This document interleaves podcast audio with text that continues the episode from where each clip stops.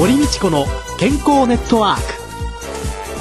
ク。この番組はラジオ日経の経済番組でおなじみのエコノミストやアナリストをはじめ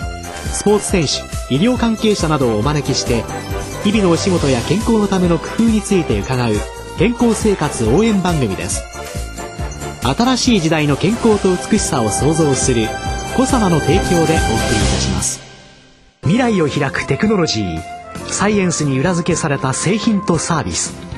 コサナは独自のビジョンによって新しい時代の健康と美しさを創造し皆様のより豊かな生活に寄与したいと願っています。正直に科学する。私たちはコサナです。番組お聞きの10名の皆さんに抽選でただいま注目の蜂蜜マヌカハニーをプレゼントいたします。ご希望の方は番組ホームページからまたはおはがきでご応募くださいおはがきの宛先は郵便番号107-8373ラジオ日経健康ネットワークの係です。住所、氏名、年齢、電話番号、そして番組の感想をお書きください。皆様のご応募をお待ちしています。こんにちは、堀道子です。野川です。今週も温泉エッセイストの山崎真由美さんにお話を伺います。先週は山崎さんが説く混浴の作法とコミュニケーションを中心に伺いました。今週は混浴と美容混浴と健康について伺いたいと思います。山崎さんよろしくお願いします。よろしくお願いいたします。よろしくお願いいたします。もう混浴っていうのはお天気だとか、入る時間だとか、うん、っていうような何かポイントっていうのはあるんでしょうかね。うんもうよくぞ聞いてくださいました、あの混浴のお風呂というのは大自然の中の露天風呂である確率は非常に高いんですね。はい。例えば朝日が見れる状況のお風呂であればぜひ朝日を見るために早起きをして行っていただきたいですし、夕日が見れる状況のお風呂もあるんですね。その時にはもう神々しい本当に光の中で入っていただきたいですし混浴風呂の場合は本当に野趣あふれる大自然の中のお風呂が多いですのであとね夜空が素晴らしいんです。はい天のね星を見ながらこうお風呂に入って流れ星をこう見れるんですよ。もう人生変わりますよ。もう満天の星なんてここ何年も見たことないですね。星がねもう手に取れるぐらいに近いんですよ。で空がねすごく重たいなと思うこと星がね夜空にぶら下がってるんですよ。ぶら下がってるかのように星がわーっとあるんですね。私ちょっと温泉のハードルは高かったんですけれども、うん満天の星に手が届きそうっていうのは 行きたいですね。あ、流れ星も流れちゃったから今は願い事叶えられなかったと思うんですけど、うん、次をまた来るので大丈夫ってぐらいにすごいんですね。こんな私でもですねやはりこう小さな悩みの一つや二つはあるんですね。でもそんな大自然の中ですっぱだかでお風呂に入ってますとなんかこう悩み事がすごく小さく思えてくるんですね。そうですよね。ねこんな小さなことで何やってんだからみたいな。ね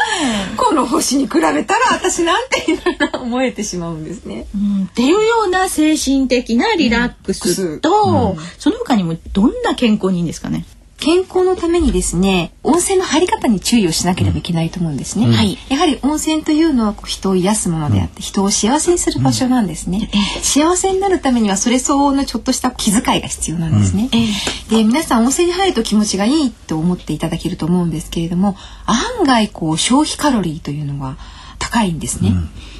もうエネルギー消費が高いんですね、で、あの、私の場合ですね、私は本当医者ではないので、うん、私の今までの10年培ってきた入浴体験からお話をさせていただくんですが、例えば、40度から43度ぐらいの、うん、まあ、ちょっと暑いなと思うお風呂に入った時に、うん、例えば5分、10分入った時には、その2倍から3倍、もしくは10分から20分の入浴の後にゆっくりと休むようにしてます。入った時間の倍,、倍ぐらいは休む。ゆっくり休む、うん。はい。それは脱衣所でもいいですし、はい、例えばもし休憩所があれば、休憩所でちょっとゆっくりと座敷で横になる。本当は横になる方がいいんですけれどもね、えー、うん、するようにしています。倍休む。はい。はい、入浴後の話をしてしまったんですけれども、はい、入浴前の話なんですが、はい、やはりこう摂取カロリーも激しいですし、あと案外汗もすごくかくので、うん、とにかく入浴前には水分と糖分を取るようにするんですね。で私の場合はとにかく 500ml のペットボトルの半分ぐらいこうたくさん水を飲んで、そしてあまり空腹すぎますとやはり湯あたりの元になりますし、満腹すぎますとまた苦しくなってしまうんですね。ですので私はこう湯巡りするにあたって例えばチョコレートとか、あのちょっとこう口に入れて糖分を取って水分を取って入るようにするんですね、だから例えば温泉宿によくお部屋に行きますとお饅頭とお茶が出されてますよね、はいはい、あれは非常に理にかなったエネルギーと水分補給なんですねはい水分糖分補給は、まんじゅうとお茶で。まんじゅうとお茶。理にかなってますね。とかって。はい。あと本当にあの健康に関してはいろいろあると思うんですけれども、例えば寝る前は40度以下ぐらいの割とぬるめのお風呂にゆったりと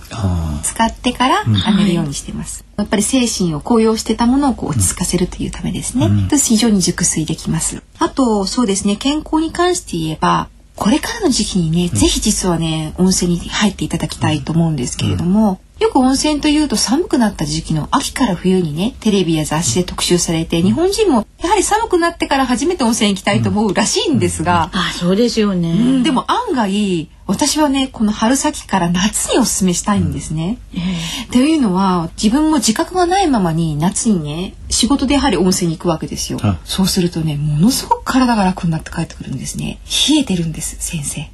冷房。あ女の人冷房で冷えてるんです。それで、温泉に温まって例えば私それを体験したのは去年あのある旅館のお風呂だったんですけれども、えー、お風呂の中に玉砂利が敷いてたんですね、うん、でやはり暑くて暑くて仕方なくても冷房病になっていたんですね、気づかないうちに、うん、でそのお風呂に入って足の裏で玉砂利を足の裏でゴロゴロゴロゴロしてたんですね、面白がって、えー、多分マッサージになっていたらしいんですね、はい。はい。はい。はい。暖かいお風呂にその足裏マッサージをしたことですごくそれまでなんでこんなに風邪をひいてるわけじゃないんだけども気だるくて仕方ないなと思ってた重たい体が嘘のように軽くなったんですね。あ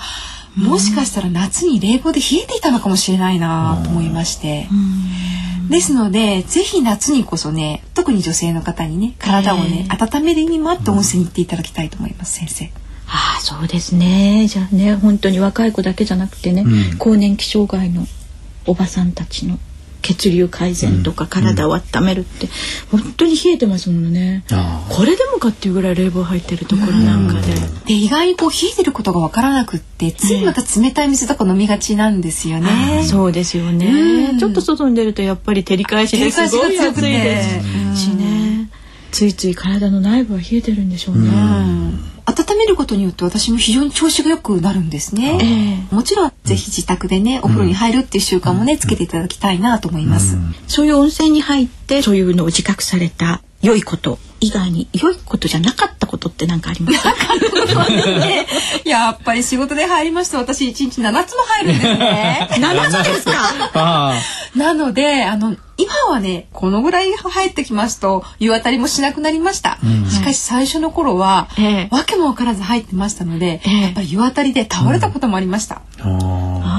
うん、そんなことも含めましてやはりこう入ったね、倍の時間を休むようにしたりとか、倒れないために水分とチョコレートを食べたりとかしてます。このお作法は実体験実体験ですね。本当に基づいているっていう。あもう説得力ありますね。七つも入ったら大変です。あと先生あのぜひ今日ね先生にもねあのもちろん宇野さんにもねお話しようと思って来たんですけれども、本当に皆さん実は温泉に入れば気持ちいい温泉に入れば綺麗になると思いがちなんですけれども、全く違うんですね。実は入ったことで肌がガサガサになってしまうこともあるんですね。あ、そうですよね。うん、皮膚は油取っちゃうわけだから。そうなんです。基本的にまっさらのお湯に入るよりも温泉に入る方が皮脂ですとか油分を洗い流してしまうんですね。例えば草津温泉とか万座温泉とか、うん、割とこう硫黄の匂いのする温泉、えーえー、まあ一概にはもちろん言えないんですけれどもこう入った後にさっぱりとしたなと男性が感じるような、うん、うん、お風呂はすっき。りね好きですね。す。っきりとするんですけれども、えー、案外ね油を洗い流してるんですよ。その清涼感がすっきりするんだと思うんですね。なのでそれで例えば女性の方には保湿クリームか何かを塗らないと私なんかに足の裏とかガサガサになってしまうんですよ。そうですよね。だから油分が取れちゃってるからこの角質にお風呂に入った時には水がお湯が角質にこうたわわにあるじゃないですか。だけれども油が取れてるから、20分もしたら全部蒸発していっちゃうので。そうなんです先生。そういうことなんだ。はい。古来の方たちはよくねそういったことをご存知だなと思って一つの例があるんですけれども、かつて江戸時代銭湯も盛んだった頃に江戸の方々は、まあ、草津温泉に湯治に行かれるんですよね。草津で湯治に行って、湯ただれという言葉があったんですけれども、やっぱり温泉が強くて、まあ多少こう肌が両や口に逃がすと申しますように、やはりこう強いんですよね、肌に。そうした後に江戸に戻ってくるに過程で仕上げの湯といって柔らかい肌に優しいお湯に入りながら江戸に戻ってくるんですよ。うん、だから本当湯巡りもただただむやみにするのではなくて、例えば強いお風呂に入った後に一日の仕上げにはこうした柔らかい、例えばアルカリ性単純温泉だったり硫酸塩泉だったり、まあ、重曹泉が私おすすめする、もしくは冷え性の女性にはナトリウム塩泉っていう割とこう塩辛い温泉だと保湿効果にもなります。し保温効果にもなりますので、そういったお風呂をして仕上げをして一日を終えるとよりこう幸せな入浴になるんですね。あその源泉のその成分の違いというのが人との相性というのに関係するんですか？そうなんです。入った時にちょっと肌がね痛いなと思う方も確かにいると思うんですよね。うん、肌に馴染むなっていう温泉もあれば、うん、ちょっと痛いなと感じる温泉もあれば、そういったことでよくこう自分と温泉入った時の感触を確かめていただいて、でその感触を覚えて脱衣所にね掲げられてます分析表で性質を確認していただいて、うん、あ、私はこの性質と相性が良さそうだわ気持ちがいいわっていうのを確認していただいて自分と相性のいい温泉というのをね見つけていただけたらよりこう楽しい温泉巡りができるんじゃないかなと思います。合う合わないがねあるんですね。あるんです。ね、あるんです。でもその温泉の不当表示っていうので そういうのを入れてたからって日本では一時期すごい話題だったじゃないですか。すね、ああどうしてああいうこと起こったんでしょうかね。事情がね。うん、そうですね。えー、ただそれに関しては、えー、あの私本当にいろいろ思うことは多くありまして結果として、えー、あのそういったことが出たことで非常にね分析表ですとか選出のね、開示をされることが一般的になったんですね。ああ、じゃあそれはいいですよね。自分の相性を調べるには。前にはですね、例えばお宿の中井さんとかに聞いても案外ね、選出答えられなかった方が多いんですよ。今は答えられない方って本当にいなくって、例えばお宿のホームページでも分析表を開示してるところが多くなりましたね。そういった形でこう日本人が温泉を知るっていうことには非常に良いことであったと思うんですけれども、ただやはり私たち日本人も温泉は本当に例えば湯船に中に入って光の加減とか、うん、その状況によって例えば流出する状況が温度も変わってくるんですね季節によっても。ああそうでしょうね、うん、それは。色だって前はあの乳白色でも今は透明になってしまうってことは普通にあるんですね。うん、本当に温泉というのは生き物であって、うん、その自然環境だったり光の加減で色の見え方も違いますし、そういったことをちゃんと私もメディア側としてきちんとお伝えしきれてなかったってことも一つの原因だと思うんですね。例えば白骨温泉がやっぱり白くなくちゃいけないと思い込んでしまったのもやっぱり私たちちメディア側の責任でもあると思うんですね。そういったことをこう一概にそうしてしまったことだけを責めることがこの次へのね改善点にならないんじゃないかなと思っておりまして、まあそういった気持ちもあって温泉というものは生き物であってっていうのを私も本当に書籍が出るたびに書いてはいるんですけれども、実際本当にどんどん変わってしまうんですね。そうですね。でも温泉のお湯だけの問題じゃないですよね。周りの景色、その時間帯。そこに訪れる人たち、うん、そこでいただくお食事すべてが含まれての温泉ということなんでしょうね。はい、はい、では来週も山崎さんに混浴のお話を伺います。今週のゲストは山崎まみさんでした。来週もよろしくお願いします。ありがとうございました。ありがとうございました。